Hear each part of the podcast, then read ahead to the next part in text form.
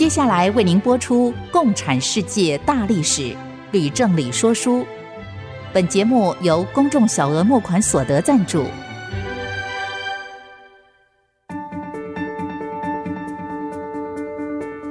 共产主义的兴衰影响近两百年来的全球局势。认识共产主义，才能掌握二十一世纪的国际发展。全球视角，大历史观点，欢迎收听《共产世界大历史》，吕正理说书。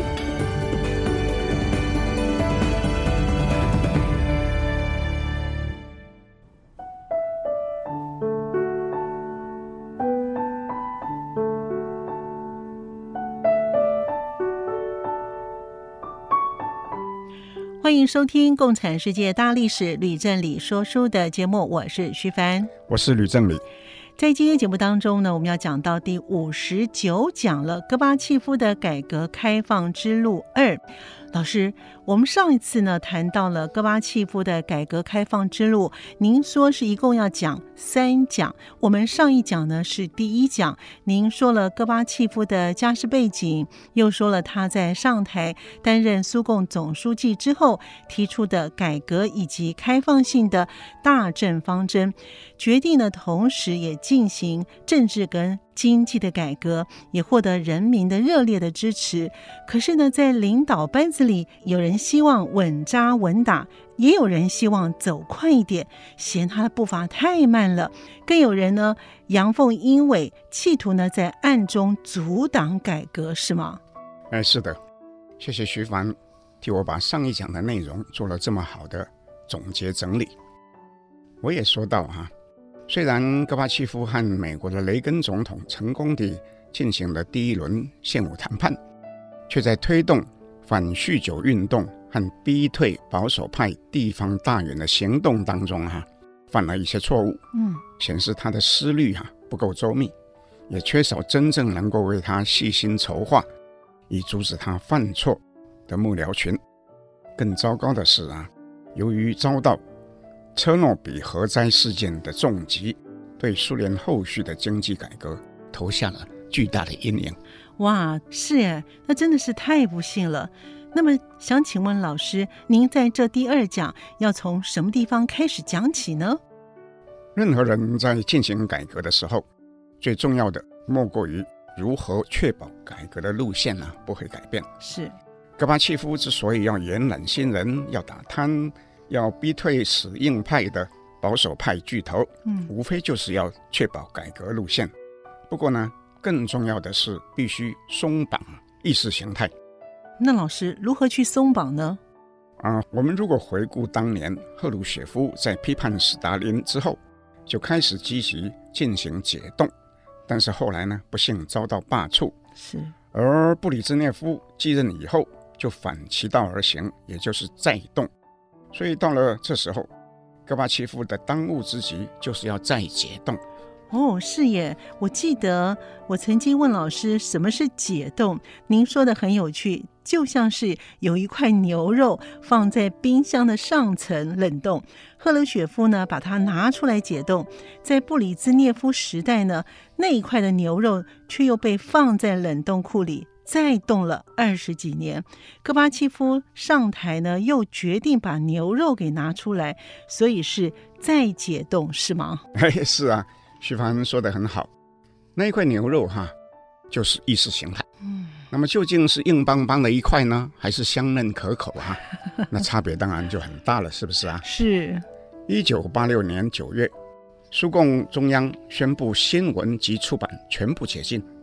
同时停止干扰英国广播公司 BBC，还有美国之音对苏联人民的播音。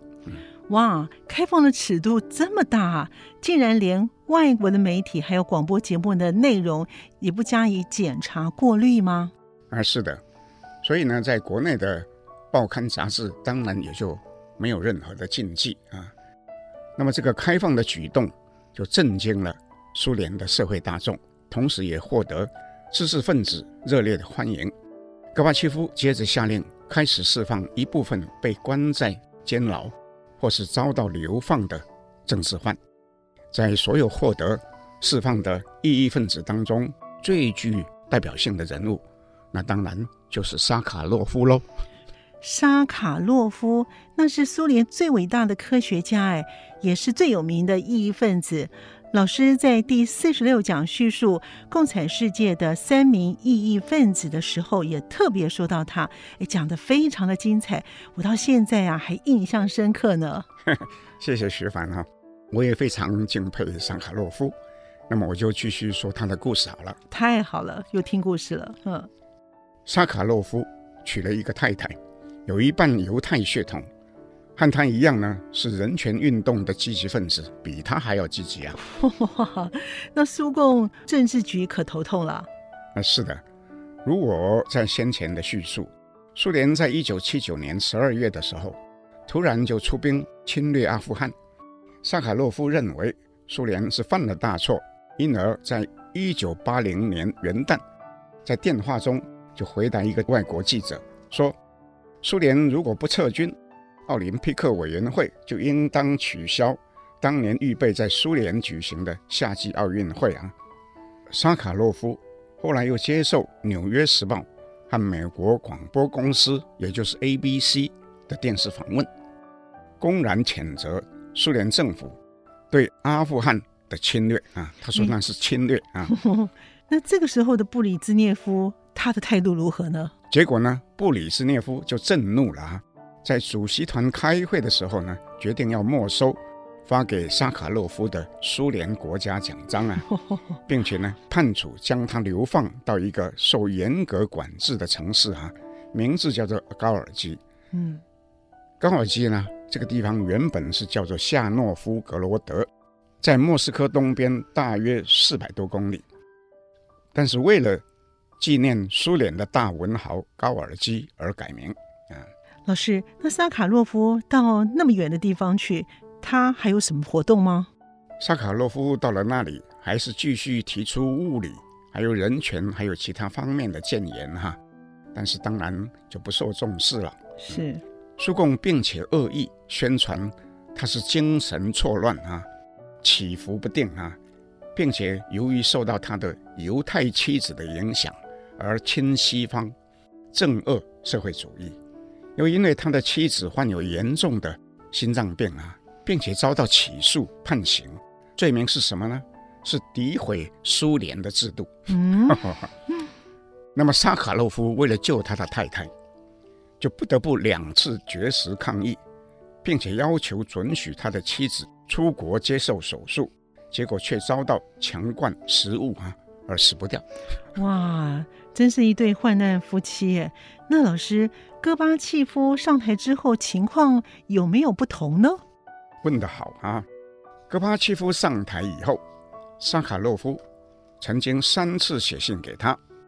那第一封是写于一九八五年五月，也就是戈巴契夫上台两个月之后。那是关于他的妻子遭受到的诋毁，还有不公平审判的事情，同时要求准许他的太太出国就医。哎，那戈巴契夫怎么回复呢？老师，戈巴契夫同意让他的妻子出国接受心脏手术。哦，他的太太在手术康复以后，却到美国各大学演讲，又出版一本关于两人在高尔基流放的书，书名叫做《相依为命》。然后呢，又到英国去会见柴契尔夫人，到法国去见密特朗总统。请两个人哈帮沙卡洛夫回到莫斯科。哇，他的太太这么招摇啊！那我猜戈巴契夫大概不会很高兴吧？也难怪 KGB 呢对他太太那么有敌意。那老师，那第二封信呢？第二封写于一九八六年一月，信中建议释放十四位著名的政治犯，以及其他所谓的良心犯。哎，那戈巴契夫怎么回复呢？戈巴契夫派人去向沙卡洛夫说，他不承认苏联有政治犯，可是到了第二年起，就下令逐步释放其中的一些人了。哦，那沙卡洛夫虽然被流放，影响力还真大哎。哎，那老师，那第三封信呢？第三封信写于一九八六年十月，是为了自己写的。哦，他表示希望。能够结束放逐，并且承诺，除非有特殊的情况，将不会发表公开的言论。那戈巴契夫怎么回复呢？戈巴契夫在收到沙卡洛夫的信之后两个月，决定停止他的流放。不过，由于沙卡洛夫的家里没有电话，嗯，戈巴契夫就命令 KGB 找工人到他的公寓里面加装了一个电话。哇！然后呢，在第二天呢，亲自打电话给沙卡洛夫，告诉他可以回莫斯科了。可见得戈巴契夫啊，有多么重视沙卡洛夫哎。他替沙卡洛夫装电话，然后再亲自打电话给他。哎，那可真是有些戏剧性哎。老师，那两人通电话的气氛如何呢？很可惜哈，根据沙卡洛夫自己写的回忆录里面的描述，嗯，电话里面的气氛呢并不融洽。嘿，那是为什么呢？在沙卡洛夫写给戈巴契夫的第二封信里面所提到的十四名政治犯，这时候呢。大部分都还在牢里哦，其中名列第一的名字叫做马尔千科，是一个非常著名的人权运动领导人，被关在牢里两年多以后呢，就绝食抗议。嗯，那不幸呢，在戈巴契夫打电话之前的一个星期前呢，竟然就死在狱中啊。嗯，哇，那萨卡洛夫认为他是被害死的哈，嗯，所以心中呢既悲伤又愤怒，所以就在电话里面。不客气的直接质问戈巴契夫，又对戈巴契夫提出一些其他的批评建议。那戈巴契夫自认对于沙卡洛夫已经是足够礼遇了哈，是啊，这个沙卡洛夫确实不识好歹，是，所以就对沙卡洛夫说他欠男狗同啊，他的意见啊，到最后啊，沙卡洛夫竟然无理的先向戈巴契夫说再见了哦。那真是有一点没礼貌哦，就如同老师所说的，戈巴契夫心里面可能认为沙卡洛夫真是不识好歹，对他这么礼遇，还被挂电话，而对沙卡洛夫大概就决定敬而远之喽。沙卡洛夫是个非常诚实的人哦，在回忆录里面呢，写的非常的直白啊，并没有啊为自己做任何的修饰啊。不过呢，我猜戈巴契夫后来之所以没有多多向沙卡洛夫请益，可能呢这一次电话里面不是很愉快的对话啊，是原因之一。哇，那这样对戈巴契夫没有好处啊？是啊，沙卡洛夫的影响力这么大，又那么有智慧，嗯，虽然在后来是属于激进的改革派，戈巴切夫如果想要改革呢，不论如何还是必须多多向他虚心的请益啊。以补自己的缺失啊，嗯、并请他协助排除障碍，这样对苏联的改革应该是有帮助的。没错，没错。我们先休息一会儿，马上回来。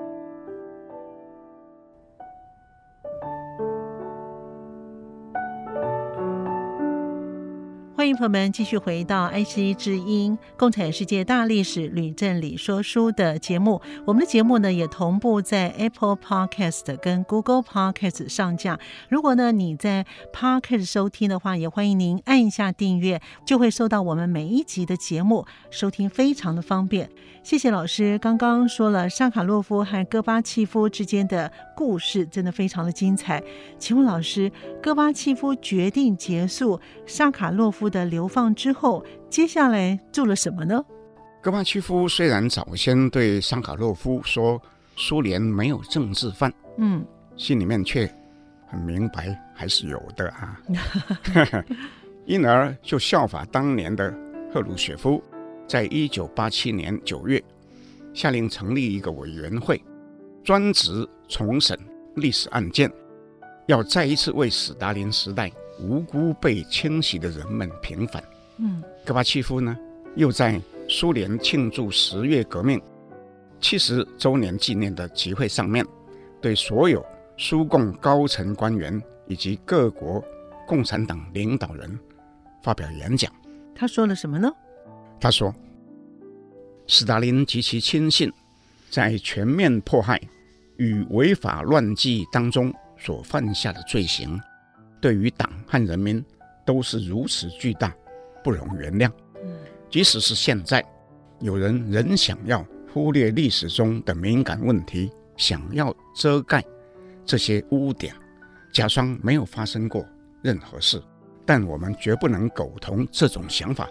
哇，说的真好，听起来的语气和赫鲁雪夫差不多哎。哎，是啊，当年在莫斯科曾经发生过三次大审判，有数十位老布尔什维克无辜遭到斯大林处决，戈巴契夫呢就为他们一一平反。其中最有名的，包括布哈林、李可夫等人啊。那么在平反的过程当中，人们才知道，原来当年布哈林在被处决之前，竟然留有一封口述的遗书啊！哦，那么由于这封遗书正好能够说明早期那些满怀理想的布尔什维克分子是如何的矢志参加革命，到后来又是如何的遭到史达林的残酷迫害，死而不甘呐、所以呢，我在这里不但要引述布哈林遗书的片段。也要和听众们分享这遗书背后的故事啊，那真是一段凄惨绝美而使人为之哀伤感叹的故事啊！哎呀，老师还没有开始说故事，光说这一段呢，我好像心头就已经开始沉重了起来。不过呢，我猜听众朋友跟我一样都迫不及待的想听老师说布哈林的遗书的故事哦，请老师快点说喽！哈哈，好，我想听众一定记得。布哈林是布尔什维克的理论大师，是深受列宁倚重，后来协助斯大林斗倒托洛斯基，嗯，所以曾经是苏共的第二号人物。老师，那布哈林他是怎么样被迫害的呢？布哈林曾经结过两次婚，但都维持不长久。嗯，后来他自认投身于革命，经常在流亡哈，可以说是朝不保夕哈，就不想再结婚了。嗯。不料到了四十二岁的时候呢，有一名长期参加革命的老布尔什维克的一个十六岁的女儿啊，名字叫做安娜·拉琳娜，比他小二十六岁。哇！竟然就疯狂的爱上了他，拼命的写信给他，嗯，表达爱慕之情啊！哇！我猜布哈林必定受不了那个小女孩的情书攻势喽。啊，是啊。特别是拉琳娜长得又漂亮极了。哇哈哈！听众如果不相信我讲的话呢，可以去查网上可以找到这位拉琳娜的照片啊。哦、拉琳娜的父亲呢也十分赞同布哈林，于是就爱上了拉琳娜，所以在三年后又第三次结婚了。哦。那么两个人结婚之后一年，也就是在一九三六年生了一个儿子，但是就在这一年。斯大林已经开始大清洗，布哈林自己知道终将不眠，于是就写了一封遗书，交给拉琳娜，跪在地上求他诵读牢记，然后把信烧掉。嘿，为什么要烧信呢？你想象哈，这样的信如果被收到，那还得了啊？必定酿成巨祸。不知道有多少人会完蛋啊！哦哦，我了解了，那真的是很危险呢。布哈林后来被处决，拉琳娜此后二十年呢、啊，则是在流放、坐牢，还有古拉格劳改营里面度过。哇，那真的是蛮惨的呀。是啊，他不得不把幼儿交给亲戚来帮他抚养。那个小孩长到二十岁的时候，才终于见到母亲。又知道自己的父亲是布哈林，却不敢对任何人透露。哇，听到这里呢，就感觉呢想要流眼泪了。不过，请问老师，赫鲁雪夫掌权的时候，不是说要解冻吗？那布哈林怎么没有得到平反呢？好问题哈。拉尼娜在赫鲁雪夫掌权之后，虽然重获自由，也曾经好几次写信给赫鲁雪夫，请他为。布哈林平反，却被拒绝了。哎，奇怪，赫鲁雪夫为什么要拒绝拉琳娜的请求呢？老实说，我也不知道，因为我读了赫鲁雪夫的回忆录，看见他在里面说自己非常后悔没有接受拉琳娜的请求，但没有说明原因。嗯，那事实上哈，不只是布哈林，很多其他重量级的。老布尔什维克在赫鲁雪夫时代也都没有获得平反，说到这里，容我插一句题外话。光从这一件事情，我个人认为赫鲁雪夫改革的决心啊，和戈巴契夫相比，还是差了一截啊。哇，听老师这么说呢，我也同意。那么讲完了题外话，我回来讲拉琳娜的故事。好，太好了。后来戈巴契夫成立了平反委员会，拉琳娜才确定自己等了五十年，五十年，终于等到为布哈林洗刷清白的时候啊。这五十年来啊，他每天默诵布哈林的遗书，从来就不曾间断。哇，好感人哦！默诵五十年呢，不曾间断呢。他真的是要把它记在脑子里面，不要写出来哦。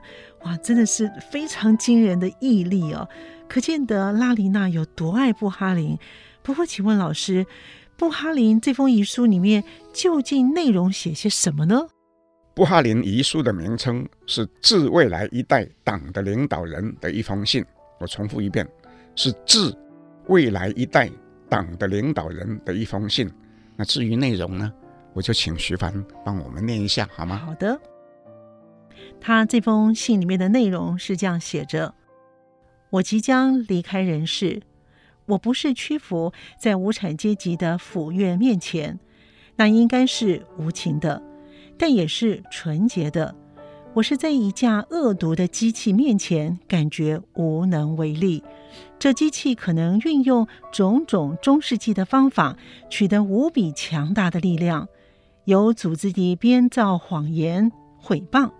我从十八岁起就参加党，我一生的目的始终是为了工人阶级的利益和社会主义的胜利。这几天以来，以神圣的《真理报》为名的报纸，却刊登了卑鄙无耻的谎言，说我尼古拉·布哈林企图毁灭十月革命的成功，复辟资本主义。我向未来一代党的领导者们呼吁：你们所负的历史使命中，应包括把这些可怕的日子以来越来越饥渴、如恶魔般的罪恶乌云移开。那就像火焰一般窒息着我们的党。我也向所有的党员们呼吁：我坚信，经过历史的过滤，终有一日，我头上的污秽将被冲洗掉。我请求年轻和诚实的新一代党的领导人，在党的全体大会上宣读我的这封信，还我清白，恢复我的党籍。徐帆你自己读了，你有什么感想啊？我真的很佩服这个布哈林，他非常爱他的党，他很正直，他很忠诚。不过呢，我也想反问老师，您对于布哈林的这封的遗书，您有什么样的看法呢？谢谢徐凡反问我，我其实也想和听众分享一下我自己对这封遗书的看法。是，资本主义导致贫富不均之恶。还有资本家的贪得无厌，从十九世纪初起就已经很明显。我想在这里重复引述英国的哲学家罗素在二十世纪初曾经说过的一句话。他说：“资本主义在今日已经不容于世界，人类文化的遗产已不是资本制度所能够保全。”我想人们只要哈细细的。体会罗素的这句话，便能够明白为什么当时欧洲许多工人、农民，还有青年知识分子，都向往共产革命的道路。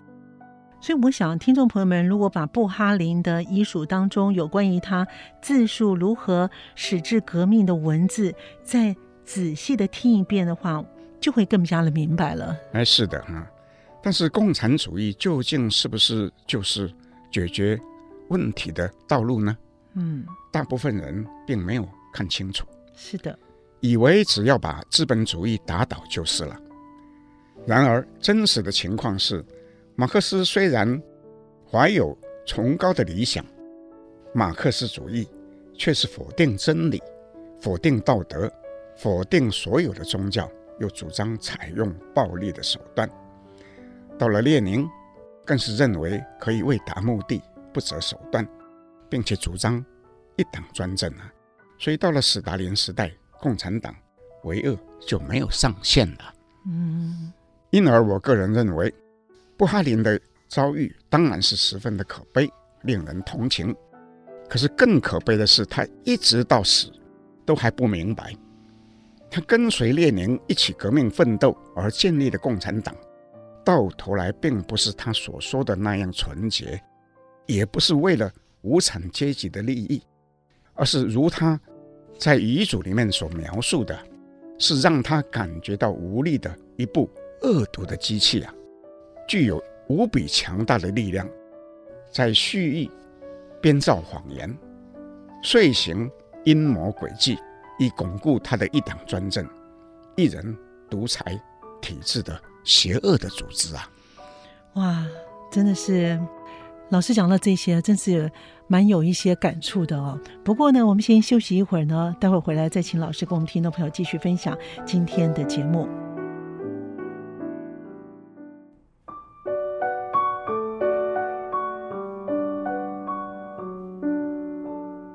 朋友们继续回到《共产世界大历史吕正理说书》的节目。我们的节目呢，在每个星期二的晚上八点钟播出，在星期六的下午两点到三点钟会再重播。谢谢老师呢，刚才叙述有关于布哈林和拉琳娜的感人的故事，也谢谢您分享对于布哈林遗书的个人看法。请问老师，您接着是不是要再说一段什么样的故事呢？徐凡说对了。我正要说一段别的故事，请问老师是关于什么样的故事呢？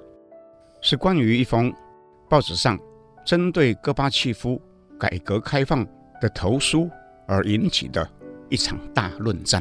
哇，一场大论战，那一定是轰动整个苏联的大事喽。啊，确实是如此。我们在前面提到，戈巴契夫提出改革开放，有人赞成，有人反对。对。而当戈巴契夫的调查委员会继续为许多人平反，揭露出越来越多斯大林的罪行之后，戈巴契夫也就越来越出力要进行反斯大林运动，因而保守势力呢，在不久之后呢，就开始反扑了。哎，老师，那他们怎么样来进行反扑呢？一九八八年三月，苏联政府的一份机关报，名字叫做《苏维埃》。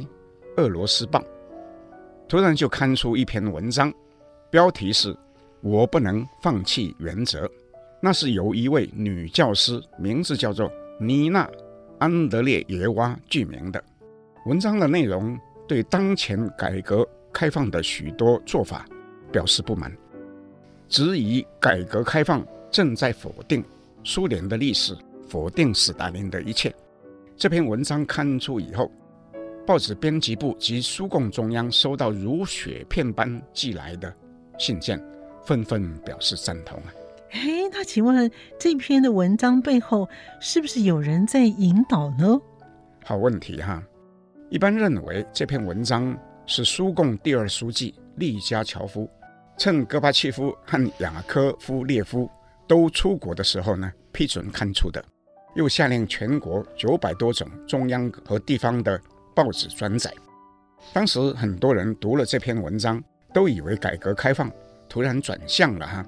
等到戈巴契夫和雅科夫列夫回到国内，发现情况不对，才决定召开政治局会议讨论。但这篇文章呢，已经刊出了十一天了。哇，这件事情听起来很大条哎。请问老师，利加乔夫在政治局开会的时候，他怎么解释呢？利加乔夫在政治局开会的时候否认主导刊出安德烈耶娃的文章，不过明白地表示他反对以开放性、民主化为名来歪曲历史、污蔑共产党。他说，他仍然赞成改革，不改革国家就没有希望，但不应该是这样的改革方法。政治局里面也有格罗米科等一部分人。支持利加乔夫，不过斥责他的还是占大多数。诶，老师这么说，我记得呢，您在上一讲的时候有已经点名到利加乔夫了，说他表面上支持改革开放，实际上是阳奉阴违。现在看起来，诶，果然如此。诶，那么请问戈巴契夫究竟如何来处置他呢？许凡又问了一个好问题哈。事实上，早在一年前，利加乔夫就曾经公开表示不满，向历史泼脏水。戈巴契夫当时已经注意到，却没有足够的警觉哈。这时候，政治局里面也有人建议将利加乔夫调职，但是科巴契夫并没有接受，哦、也没有处分利加乔夫啊。嘿 嘿，为什么呢？这原因呢？戈巴契夫自己也说了，因为他后来告诉他的一名助理，名字叫做切尔尼亚耶夫，说他之所以没有立即处分利加乔夫，是因为他认为利加乔夫的影响有限，也没有恶意。嗯，那么这一位助理切尔尼亚耶夫有每天写日记的习惯，在十几年以后呢，把他的日记。捐赠给俄罗斯的国家档案室，就成了日后研究苏联改革开放之所以失败的重要的史料。哇哦！那么有一部分历史学家就从这一段的叙述里面论断，说戈巴契夫虽然有很多的优点，却自命不凡，世人不明，又犹豫不决，当断不断。都是明显的缺点，明显的缺点。老师，您引述戈巴契夫的助理的切尔尼亚耶夫的日记来评论戈巴契夫，啊，我觉得真是太棒了。谢谢许凡。不过我必须说明，这并不是我对戈巴契夫的批评，而是引述一部分历史家的批评。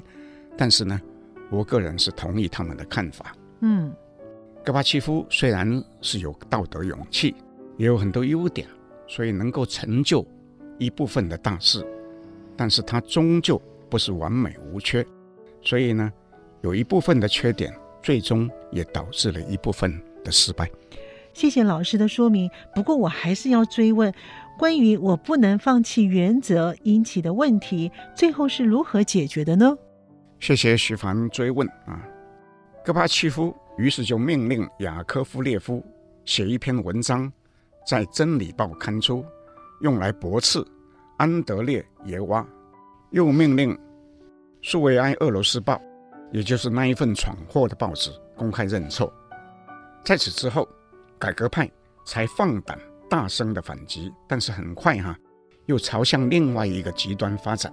有人竟然说，斯大林的残忍啊，其实是从列宁学来的；也有人大胆的说。去他的一党专政啊！苏共的内部啊，明显有两极化的意见，一派主张改革，另一派呢是反改革。但是在改革派里面呢，也有人表示不能忍耐步调太慢。其中的代表人物呢是谁呢？就是叶尔钦。哇，叶尔钦出场了！我们现在每天报纸呢都在报道普丁，所以呢要请老师多说一点呢，和他关系密切的叶尔钦喽。当然是要多说一些叶尔钦啊，因为他对戈巴契夫的改革成败影响太大了。嗯，先前我曾经说到，叶尔钦受到利加乔夫赏识，把他举荐给戈巴契夫，建议上调中央任职。是。那么当时啊，其实有一位部长会议主席雷日科夫啊，却坚决的反对。哎，雷日科夫为什么要反对呢？因为他说，叶尔钦的本性是一个破坏者，任命他将会是一个错误。哎，老师，叶尔钦的本性真的是像雷日科夫所说的是一个破坏者吗？这我暂时就不多说，请听众继续听说书，然后自己去判断吧。好，好的。那后来呢？后来政治局讨论提名叶尔钦接掌莫斯科党委第一书记。雷日科夫又一次反对，说将会是更大的错误。三朝元老格罗米科对叶尔钦也有所保留啊，建议戈巴契夫要小心，说不如把他派到远一点的国家去当大使。戈巴契夫却认为叶尔钦是鲜明的改革派，有利于推动改革开放，因而还是决定重用他。但以结果论哈。戈巴契夫呢是错了，嘿，老师，这一次说的斩钉截铁，戈巴契夫是错了，请问您的理由是什么呢？叶尔钦自从担任莫斯科市委第一书记以后，就被认为是改革的急先锋，有大批的市民支持，党内高层对他却越来越有维持啊。其中原先举荐他的利加乔夫最不满，说叶尔钦上任以来对莫斯科市政不曾做过任何贡献，只会煽风点火，哗众取宠。哇！看来这些人对于叶尔钦真的是有微词哎。那我们先休息一会儿，马上回来。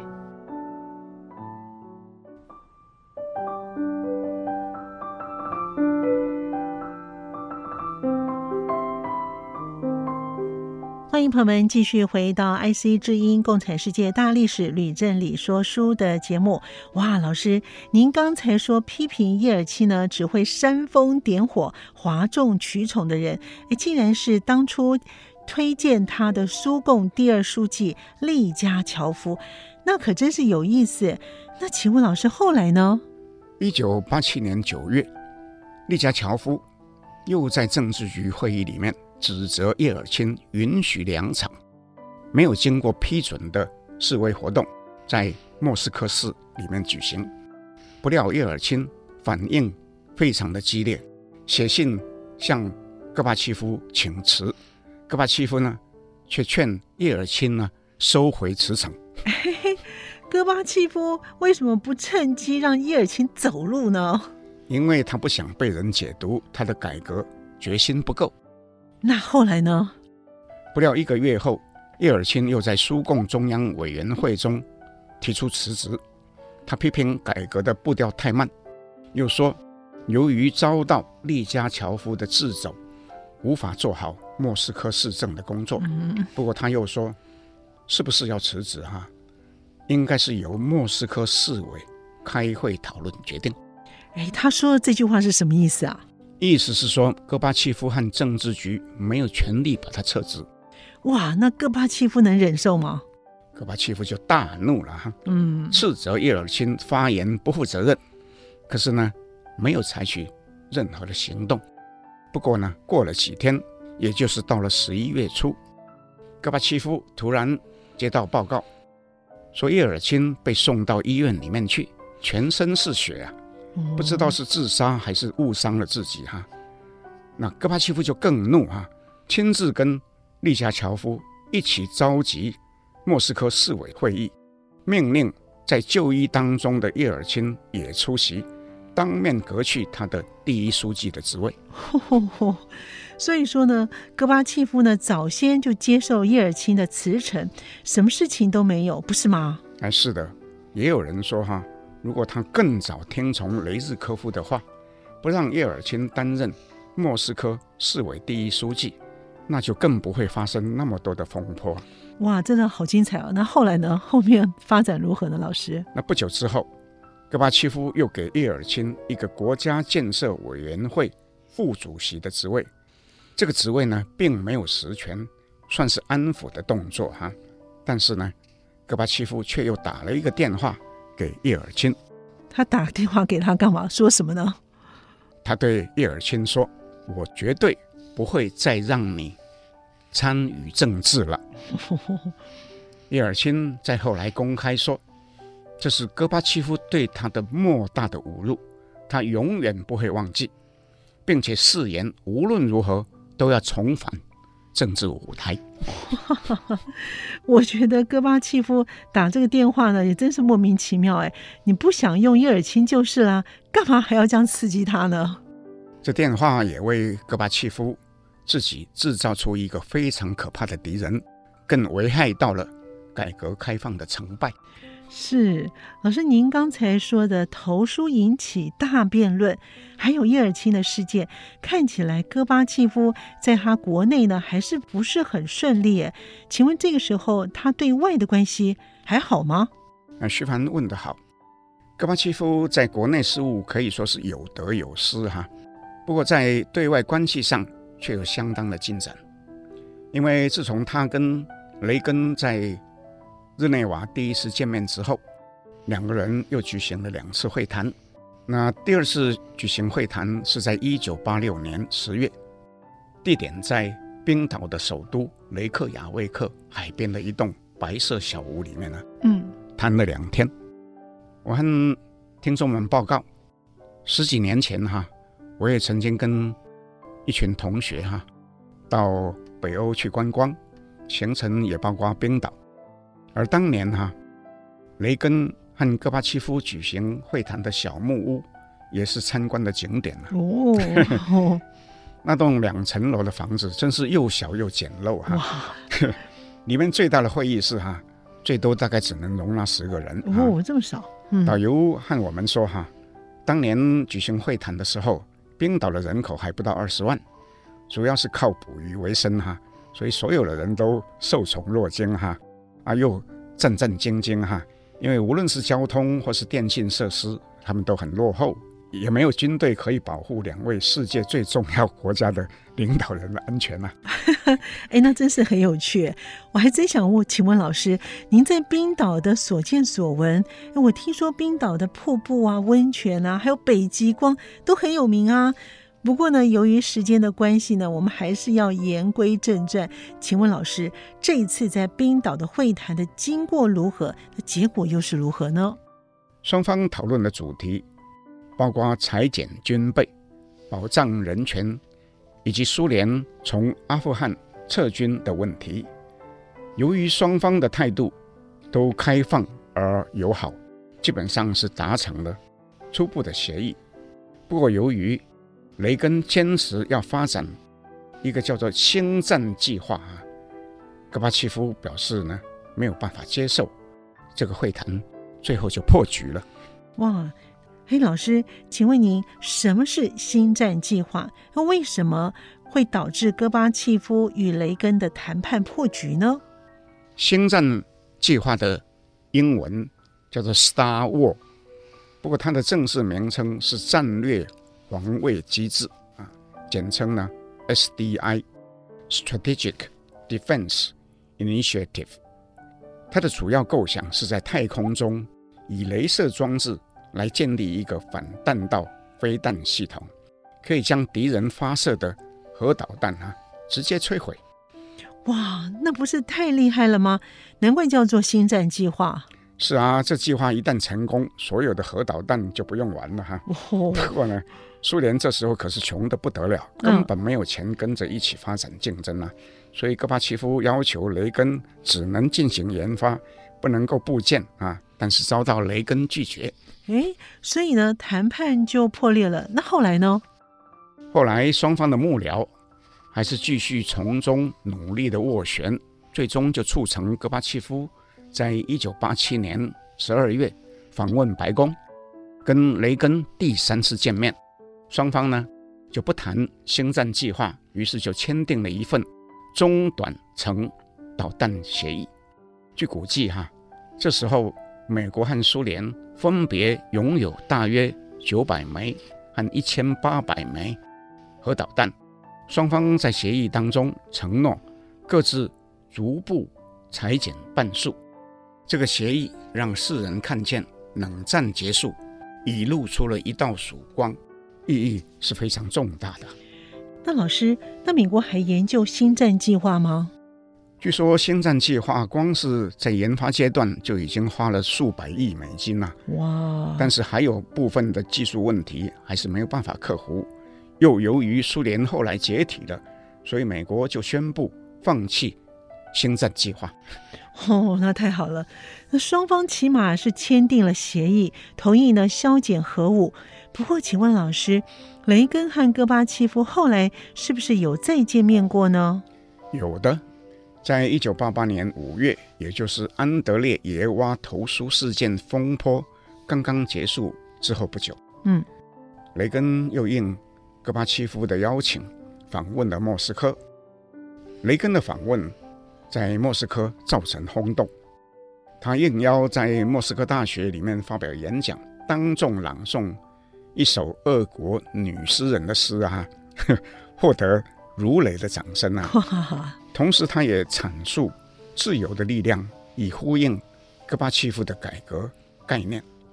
雷根说：“自由是这样的一种认识，即没有任何一个人，没有任何一个权威或政府能够垄断真理。”哦，雷根这句话说的真好哎！那我再重复一次，他说：“自由是这样一种认识。”即没有任何一个人，没有任何一个权威或政府能垄断真理。哎，真的说的真的很好。是啊，这句话其实也打到马列主义的痛点。不过，想请问老师的是，戈巴契夫除了和美国、英国打交道，是不是也和中国来往呢？当然有。戈巴契夫不但跟西方国家和解，也希望跟中共改善关系。所以呢，在一九八六年七月，他在海参崴发表谈话，表示希望和中国化敌为友。苏中两国的外交部长于是就开始密切的联系，为戈巴契夫访问北京啊铺路啊。嗯。哇，好听的故事，时间总是过得特别的快啊！今天的节目呢，又到此结束了。我们也再一次的提醒我们的听众朋友呢，《共产世界大历史吕振理说书》的节目，除了在 IC 之音的官网 AOD 可以随选随听以外，同时也在 Apple Podcast 跟 Google Podcast 上线。也欢迎能够上 Podcast 搜寻《共产世界大历史吕振理说书》，要记得按下订阅键，就会让你。不会错过每一集的节目，《共产世界大历史吕正理说书》，我们下次见。谢谢各位听众，我们下次见。明白过去，才能洞悉现在，展望未来。《共产世界大历史吕正理说书》节目由公众小额募款所得赞助播出。